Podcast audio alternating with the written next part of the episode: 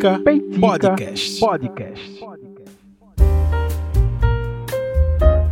E aí, gente, estamos de volta e começando mais um episódio do Peitica, essa cobertura é, do pleito, né, das eleições de 2022. Não é exatamente uma cobertura, só as nossas impressões sobre tudo aquilo que está acontecendo. Eu prometi que a gente ia conversar bastante sobre esse tema muito, mas muito relevante neste ano de 2022, esse ano que o podcast o Peitic está ativo. E para este programa eu conto com a ajuda, com a ajuda não, eu conto com a coparticipação, porque eu não posso rebaixar esses, esses comentários essa contribuição que a minha companheira aqui de bancada de host me dá a uma, uma mera contribuição, é, como é que eu falei? É, participação. Isso não é uma participação, estamos fazendo esse projeto em conjunto e eu já estou falando demais. Vivi Machiva, muito bem-vinda novamente para o episódio 2 da cobertura das eleições é, de 2022 aqui no Brasil. E aí, Vivi? Olá, vamos nessa. Vamos nessa, estamos no calor, né, Vivi? A gente acabou. Nossa. É, está, esse, é, esse podcast, esse episódio está sendo gravado é, no calor da semana das entrevistas do Jornal Nacional e é, estamos gravando um dia antes do lançamento desse episódio, que é na quinta-feira do dia 25 de agosto de 2022. E a gente acabou de assistir a entrevista com o presidenciável Luiz Inácio Lula da Silva, que acabou de sair da bancada do Jornal Nacional. E eu, é, eu marquei de gravar esse episódio. É, a gente vai comentar a participação do Lula no Jornal Nacional, também sobre os outros candidatos, afinal, é, eles participaram e a gente só pede desculpa, eu só peço desculpa tá, antes da gente começar a nossa conversa aqui com a Vivi, que infelizmente não vai dar para incluir a, a, candidata Simone Tebet, porque a participação dela no Jornal Nacional só vai ser amanhã, ou seja, um dia depois da gravação desse episódio, e por isso que infelizmente a gente não vai conseguir comentar a participação dela, porém, eu acredito que a gente tem muito assunto e os três principais e os três mais bem posicionados candidatos nas últimas pesquisas vão ser contemplados nesse bate-papo. E aí eu já abro Vivi, é, quais suas primeiras impressões aí sobre a participação do Lula no Jornal Nacional? Cara, eu acho que no geral a participação dele foi boa. Eu acho que ele conseguiu responder bem. Teve umas derrapadas aí, né? Uhum. Principalmente na questão do agro. Deu uma enro... deu Acho que ele não foi tão bem logo de início, mas depois ele conseguiu consertar direito. Uhum. Teve um, uma enrolação na questão lá do PGR, lá que ele ficou querendo fazer um suspense nada a ver. Uhum.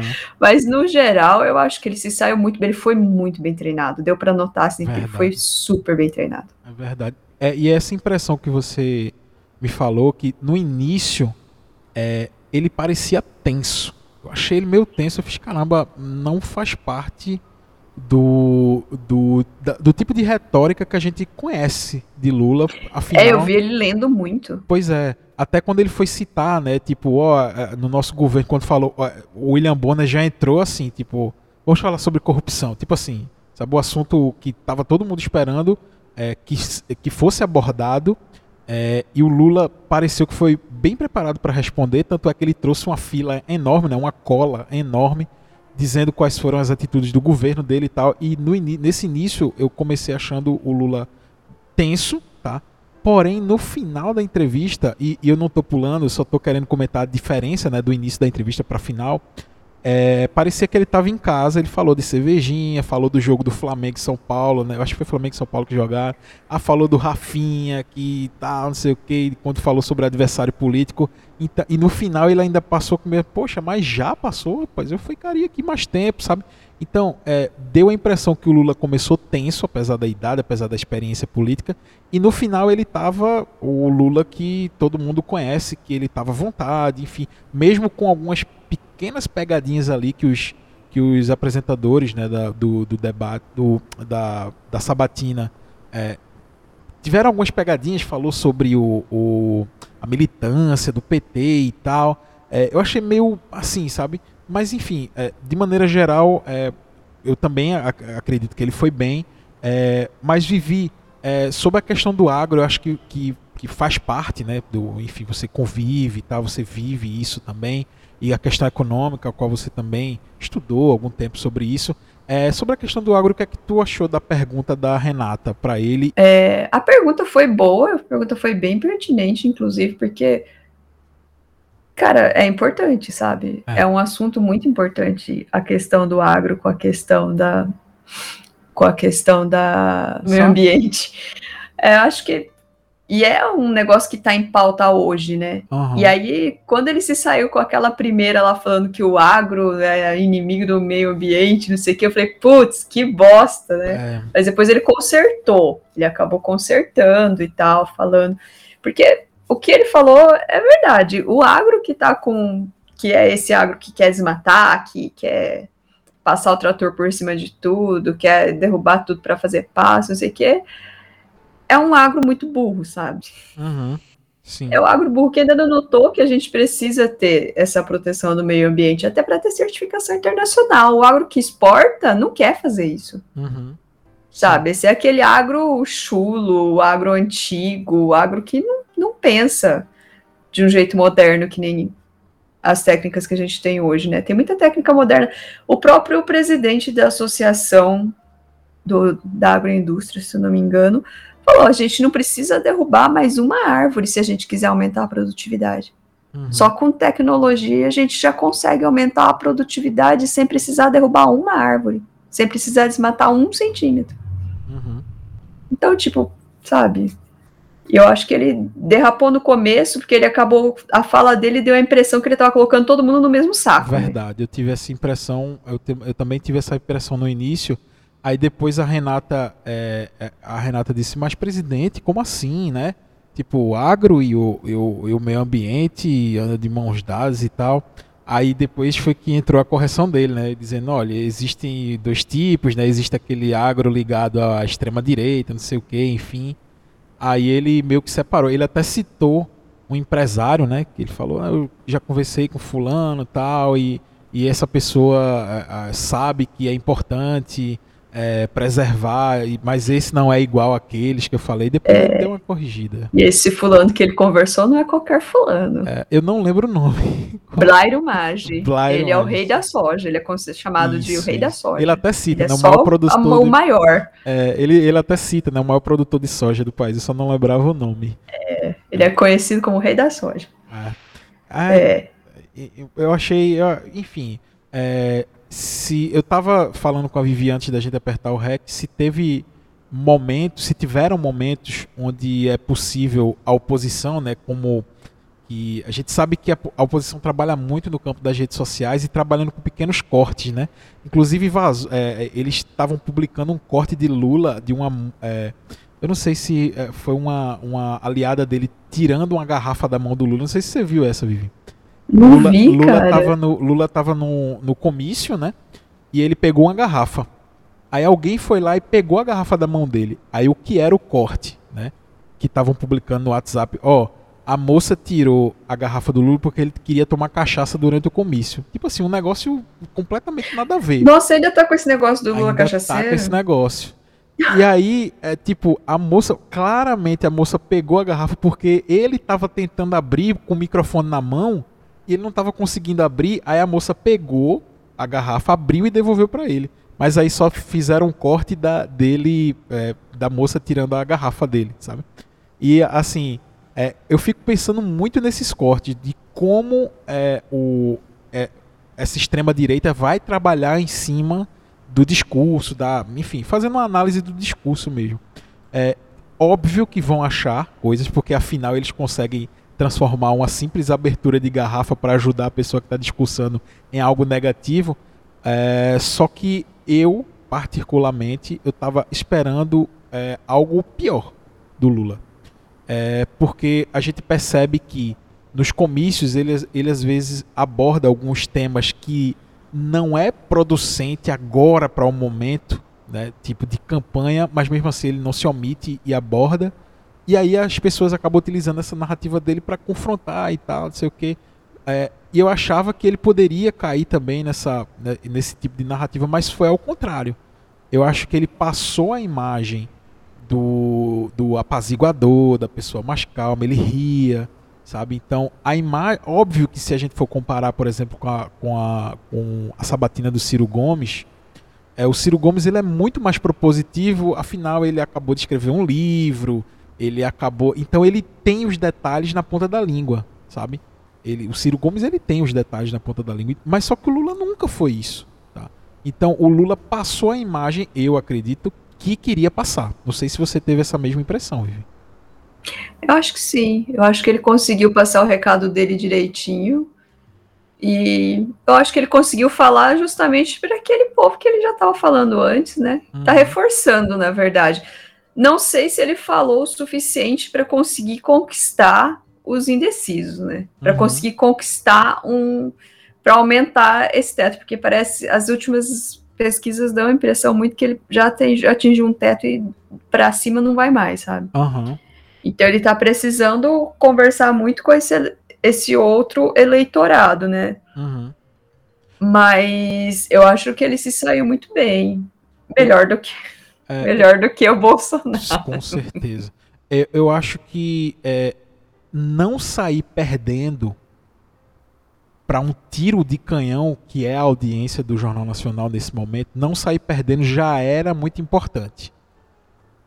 Ah, tem muita gente, tem muitos é, muitos jornalistas disseram, ouvi várias, várias pessoas falando que essa entrevista do Jornal Nacional hoje poderia já, inclusive, já era decisiva para a eleição, assim, uhum, sabe? Entendi. Pois é, e, e, eu acho que não sair perdendo já é uma vantagem. Tipo assim, não teve nenhum momento de confronto. A, a entrevista da segunda-feira, assim, foi tensa. Tipo, a todo momento se estava esperando a, a bomba explodir, a bomba explodir. Aí houveram confrontos, houve confronto do, do Bolsonaro com o Bonner, a risadinha do Bonner. Eu ouvi, eu né? não assisti a entrevista, eu ouvi só alguns trechos alguns da entrevista. Uhum. No Medo e Delírio, cara, tem uma hora que o Bonner dá uma risada de, de. Eu não sei se tu viu, se tu só ouviu o episódio do Medo e Delírio, se tu viu a cena em vídeo chegou a ver em vídeo a cena? Eu não vi, mas eu vi uma, é uma é foto, uma, uma foto dele rindo, assim, é um sorriso. Mas é um riso de deboche, assim. Pois é. meu Deus é do céu. É impagável, é impagável a cara que o Bonner faz. Eu nunca tinha visto o Bonner fazendo essa cara assim, tipo, num momento de trabalho, assim, né? Tipo, num jornal. Óbvio que, sei lá, ele vai dar uma entrevista, ele irrita, mas eu nunca tinha visto ele fazer isso na bancada do Jornal Nacional ele faz candidato. E, e, a saída que o Bolsonaro teve para esses momentos de confronto, para mim, foi o que foi pior para ele. Por exemplo, nessa questão do Bonner mesmo, eu não sei se você viu o, o, o que era. O Bolsonaro acusou o Bonner do, de, de ter dito fake news sobre ele. Ai, nossa, é, foi bem nessa mesmo. Isso. Candidato? Isso. Eu? Eu, fake news, candidato. Isso. Aí, qual foi, a desculpa do, do Bolsonaro foi a coisa mais infantil, besta e absurda que eu já vi um candidato, seja lá o que for, seja de síndico a presidente da república, dar. Ele disse o seguinte, Bonner, você disse que eu xinguei ministros e eu só xinguei um. Ou seja, Imagina, não foi, não e foi o Barroso plural. não é ministro, né? Pois é. Aí ele disse, né? Candidato, o senhor chamou no palco Alexandre, de Mora Alexandre Moraes de canalha. Ele fez, mas você falou que foi ministros. E eu só, e eu só xinguei um. É ministro. Achei um negócio assim. Peraí, gente. Sabe, que eu assim... tava ouvindo esse episódio do Medo e Delírio que tem esses cortes do Bolsonaro, da entrevista. Teve uma hora que eu dei uma gargalhada que todo mundo que tava lá, ainda bem que era só o só Diego, meu pai e minha mãe. Só eu dei uma gargalhada. Mas eu dei uma gargalhada porque ele fez assim estava é, falando sobre o Centrão, aí ele virou e falou assim, mas, mas antigamente, não, mas não era Centrão, não chamava Centrão, eu, como assim? Meu Deus, é um absurdo, é um absurdo, assim, de verdade.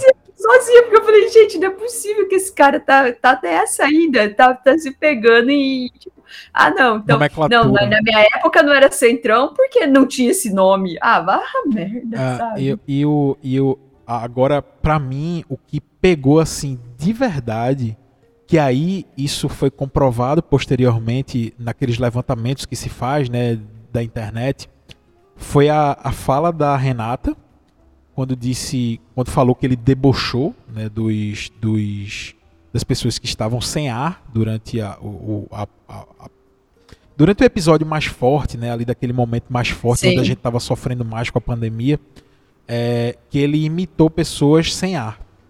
Aí ele disse que não imitou e disse: toque aí, é, deu play Devia no vídeo. ter, cara. Devia né? ter um vídeo para esfregar na cara desse idiota. Só que aí é que tá. Eu vi um levantamento que fizeram no Google, sabe aquele Google Trends? Uhum. Aumentou em 4 mil por cento a busca é, Bolsonaro imitando pessoas sem ar. Tipo assim, foi automático. Na hora que ele falou aquilo na televisão, o povo pegou o celular e foi ver.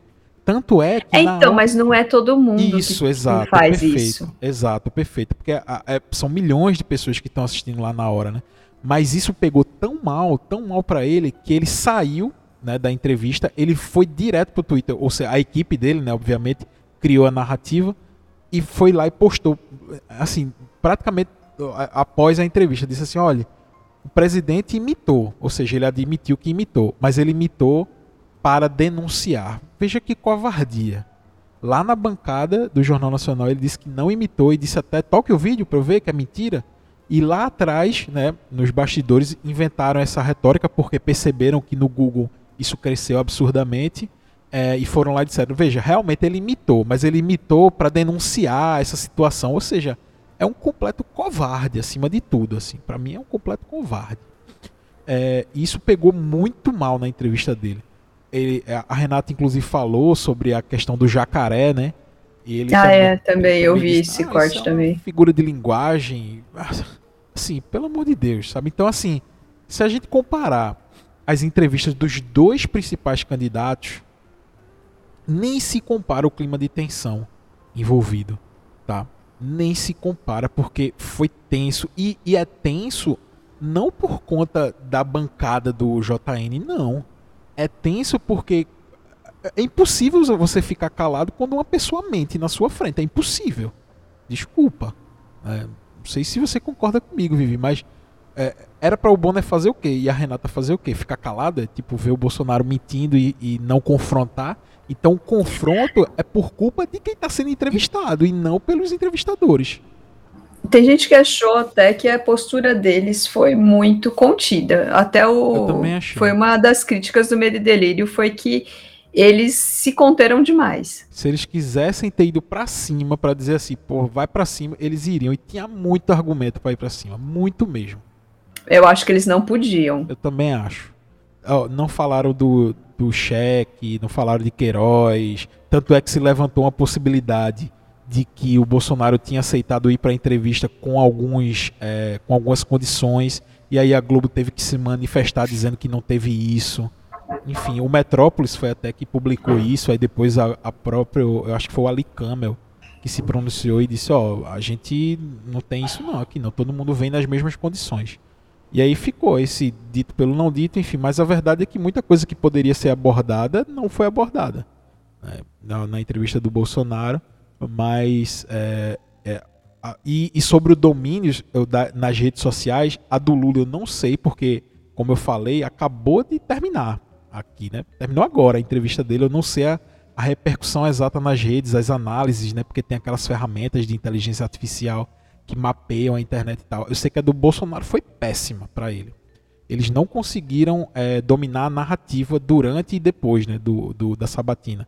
A do Lula eu não sei porque a gente não tem tempo hábil né, para analisar. Enfim. É, e, e, aí, Vivi, é, você chegou a assistir a do Ciro? Não, não, não assisti a do Ciro, não. Viu alguns cortes? Não, não consegui. Então. Tive tempo, desculpa. Não, mas assim, eu, eu como é, esse programa é em dupla, então, enfim, a gente vai conduzindo aqui, tá? Então, assim, a do Ciro, eu acredito que pode ter chegado até você algumas coisas, mas o Ciro ele é muito propositivo.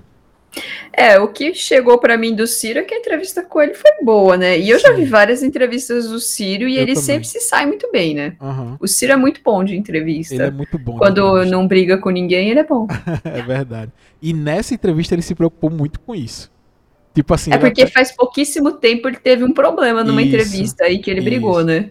Tanto é que ele fala assim: é, tem um momento da entrevista que ele fala assim: Ah, inclusive eu combinei com a Renata que eu ia trocar as palavras, tipo assim. Ele quase chamou o Bolsonaro de vagabundo ou canalha, alguma coisa assim. Aí quando ele ia chamar, ele aquele cidadão que está ocupando o cargo da presidência da República. Me desculpe, Renato, porque a gente combinou que eu ia trocar alguns termos, sabe? Ele brincou com isso.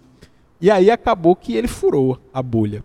Eu vi diversas pessoas do campo da esquerda, essa, essa esquerda mais ligada a Lula, elogiando bastante a participação do Ciro. Até o próprio Jones Manuel, né, que, enfim, tem as críticas dele, né, ao, ao, ao modo do Ciro conduzir, né, enfim. É, e muita gente tem as críticas também por conta de 2018, a Ciro, enfim. É, mas o Ciro, eu acho que a mensagem do Ciro conseguiu chegar.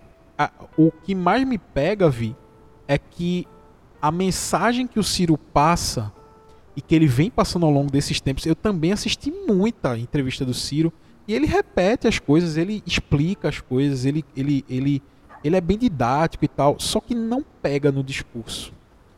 É, tanto é que ele empacou nesses 6, 7% aí e, e, tipo, estamos às vésperas da eleição, falta, sei lá, 35 dias, né, ou 40 dias, não sei direito, para as eleições. E a gente vai poder sentir o impacto dessa entrevista no Jornal Nacional no próximo Datafolha, que eu nem vi é, quando é que vai sair o Datafolha. Mas. Ah, mas deve sair na semana que vem, no mínimo, né? Na Porque outra semana, né? As sabatinas de vai terminar a rodada dessas entrevistas hoje, amanhã. Amanhã, isso. Eu acredito Aí, que vão... ainda domingo vai ter o daquele debate lá. O da Band, né? O primeiro, né? O da Band é o primeiro debate. Que você me deu informação. Você me deu informação aqui, acabou de me dar informação que foram confirmados, né? O Lula e o Bolsonaro. Sim. É, e aí? Lula e Bolsonaro foram confirmados no debate. A gente espera que eles continuam, continuem, né? Uhum. Continuem confirmados, porque eu acho a que... Rede TV, por exemplo, cancelou porque eles não, não, não falaram, falaram que não vão, né? E também ninguém quer ir naquela. ninguém quer ir na Rede TV, é. gente. É. Ninguém quer ir. Pois é, velho. Assim. E, e outra coisa, Vi. É, eu, eu, eu li que no, no sorteio né, das posições o Lula e o Bolsonaro estão do lado. Do ladinho, menino. Do ladinho. Nossa, cara. Estão muito do ladinho. Estão lá Aí acho que, se eu não me engano, de um lado, do lado do Lula tá o Ciro e do lado do Bolsonaro tá a Simone, coitada. É. Ou seja, se realmente continuar, né, essa a, a previsão aí da participação dos dois, podemos esperar embates ali lado a lado. Eu acho que o Bolsonaro é meio frouxo, assim, sabe? Ele, eu acho que ele tem medo do Lula abrir a boca da época lá que o, que o Lula era presidente e o Bolsonaro era do quarto, quinto escalão da Câmara. Tem até um episódio, né, que fala que o Bolsonaro passou tipo umas quatro horas esperando para falar no gabinete do Lula e o Lula ignorou ele, enfim. É, mas eu acho que o Bolsonaro não vai confrontar assim é, eu não sei, eu, sinceramente eu não sei o que esperar, porque, enfim, mas eu acho que é algo totalmente imprevisível e que eu estou muito curioso de ver. É, estou bastante curioso. Ah, lembrando que em 2018 o Bolsonaro só participou dessa, né? De, dessa, desse debate, né? Porque posteriormente ele aconteceu aquele episódio lá com ele, né? Da agressão, a facada, e aí ah, ele não pôde participar. É, mas do debate da Band foi o único que participou, né? Tiveram aqueles aqueles momentos com Ciro, com Daciolo, enfim. Foi, foi loucura. E, e aí, Vi, já entrando em outra parte que aí você domina muito mais do que eu, sobre a questão das, das pesquisas eleitorais, né? sobre metodologia. A gente teve uma pesquisa do, eu acho que foi Exame Ideia que saiu hoje. É, eu acredito que foi Exame Ideia. Foi, que você falou hoje para mim, Isso, né? foi Exame Ideia, né? E aí é, apontaram aqui Lula, primeiro turno, né, obviamente, é, Lula 44%, ele demonstrou esta, é, estabilidade né, nos números, o Bolsonaro 36%, ele variou ali um pouquinho a mais do que a margem né, de, de erro, ele, a margem de erro é de 2, né, para cima ou para baixo, é, e o Bolsonaro variou 3, ou seja, 1 a mais do que a margem de erro. Ciro variou 1 para cima, chegou a 9 e a Tebet 4. É, e no segundo turno, a própria pesquisa Exame Ideia pontuou 49% Lula, variando é, dois pontos acima, dentro da margem de erro, e o Bolsonaro variando três pontos acima, é, um ponto né, acima da margem de erro, com 40% logo em seguida, simulando o segundo turno entre Lula e Bolsonaro. E aí, Vi, qual é a análise que tu faz sobre isso e sobre aquele assunto que a gente estava conversando também sobre os indecisos? É aquilo que eu falei do Lula já tá batendo no teto já tem um tempo, né? Uhum. Já tem um bom tempo, já tem várias pesquisas que ele tá nesse teto, né? O Bolsonaro tá começando a subir.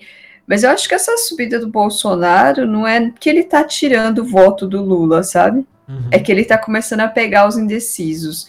Os indecisos que votaram nele anteriormente, sabe? Uhum. Porque tem muito indeciso, que era o que eu tava falando da, da entrevista pesquisa da Quest, uhum. que tá já pegando já a parte da pesquisa da Quest, tá falando sobre os indecisos.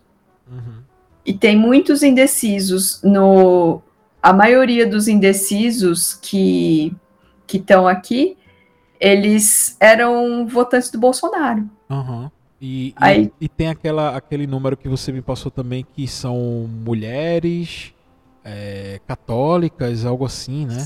Sim, a maioria dos indecisos são as mulheres. E se for segmentar por religião, são católicos. Uhum.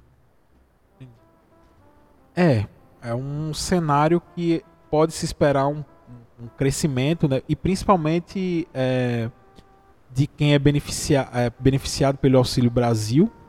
Né? Eu acredito que eu acho que o Bolsonaro esperava resultados mais expressivos com o início do pagamento né, do, do valor do auxílio corrigido para esse valor aí, né, uns 200 reais a mais, né? É, e, tal, e a gente não pode ignorar isso porque historicamente é, quem se utiliza desse recurso ele tem um crescimento relativamente expressivo. Só que nesse momento ainda não se manifestou esse, essa indicação de crescimento. Então, é, no último Datafolha não saiu e a gente estava é, conversando sobre metodologia de pesquisa. É, talvez o próximo Datafolha na, na semana que vem ele, ele consiga é, é, capturar mais essa variação por conta dessa, porque ele faz também por classe, né? Enfim. Uhum. É, então... Ó, a Quest ela faz assim. Indecisos, 64% deles são do sexo feminino. Uhum. 47% está no Sudeste, se for segmentado por região. Aí, quando eles segmentam por religião, 50% são da religião católica, 29% da evangélica, 17% sem religião, outras 3% e não respondeu 1%. E um dado interessante é que um terço, um terço desses indecisos votaram no Bolsonaro em 2018. Importante isso. 34%. E... Então eles ainda estão nessa, não sabe se já são, já são arrependidos ou se. Agora tem um dado, é, observando esses dados, é, o Bolsonaro tem uma alta rejeição com mulheres, né? Talvez, talvez seja por isso que ele está investindo muito na primeira dama, né? A primeira dama é a principal cabo eleitoral dele. Ele não tem vice, né? Porque o vice é, já é uma pessoa do governo, ou seja, ele não tem um vice é, forte. Ele também não teve nas últimas eleições, mas pelo menos ele, ele, ele tinha ali o Mourão para dar essa impressão de que o exército estava ali, enfim.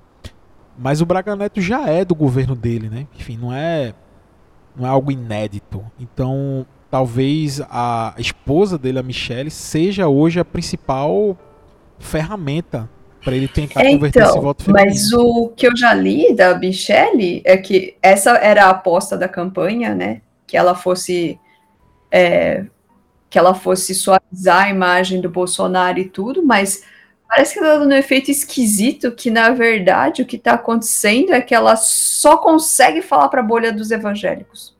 É porque ela está ela... muito radicalizada a isso, né?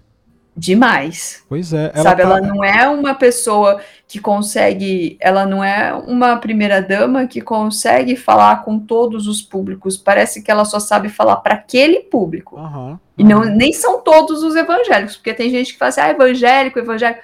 O segmento evangélico não é homogêneo. É, a gente isso. tem que sempre pontuar isso, porque é muito ruim quando falou se é evangélico e parece que é todo mundo igual, sabe? Não é.